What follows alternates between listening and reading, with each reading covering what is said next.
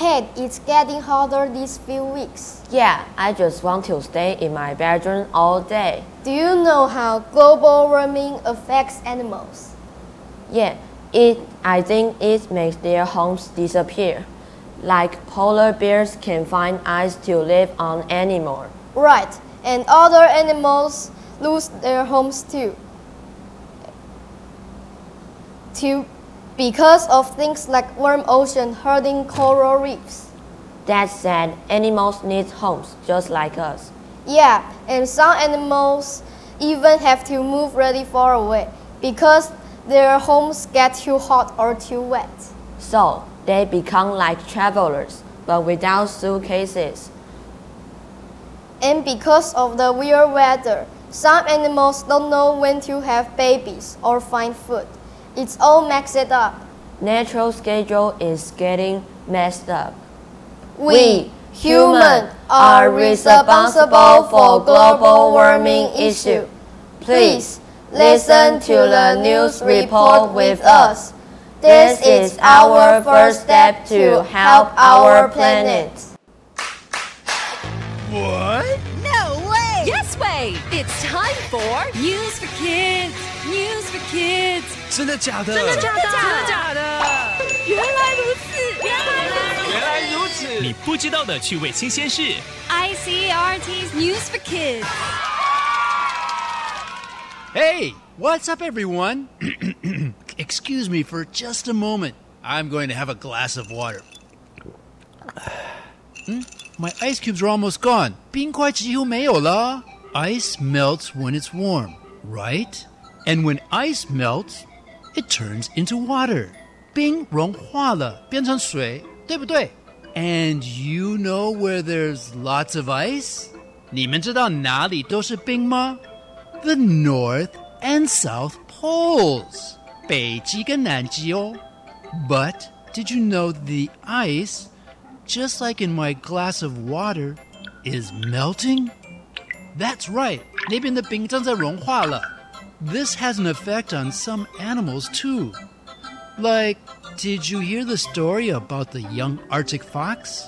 你有看到一篇报道是讲一只小白狐 she traveled from Norway in northern Europe all the way to Canada in North America. 3,500 kilometers.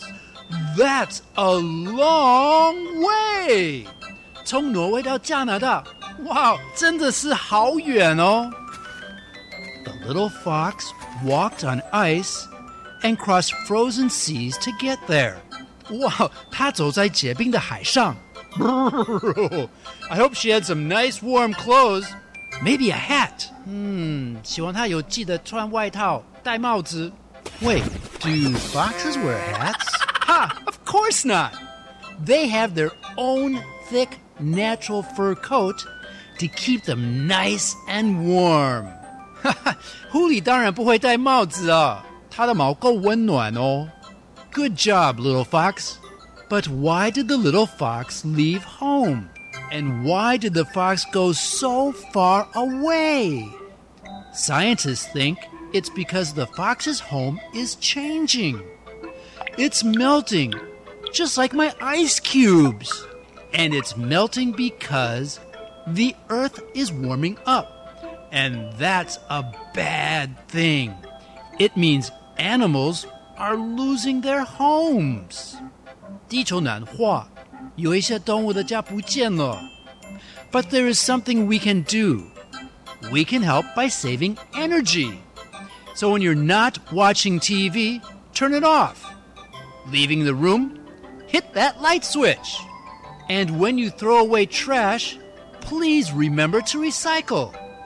记得要省电，没有用的电视、灯之类的，记得关掉，动物会感谢你哦。 Vocabulary. Hi, have you ever seen an all white Arctic fox? Maybe on TV? It's beautiful. Fox, 狐狸, Arctic fox, 北极狐狸. The story we just heard is about an Arctic fox traveling a long way from Europe to North America. Travel, 旅行. Do you like traveling? Yes, I do. 你喜欢旅行吗 很喜欢。Melt 融化。Scientists say the warmer climate is causing ice to melt. 科学家说，比较温暖的气候让冰都融化了。科学家 scientist scientists study how the sun, the moon, and the earth move. 科学家研究太阳、月亮跟地球是如何旋转。Leave 离开。The little fox wants to leave home. 小狐狸想离家。 I think we can turn off the TV and lights when we are not using them. And use this plastic too. I heard it takes forever for plastic to go away. We can also plant trees. They give us clean air. Cool, if we all work together, we can make it better. So, let's be planet protectors.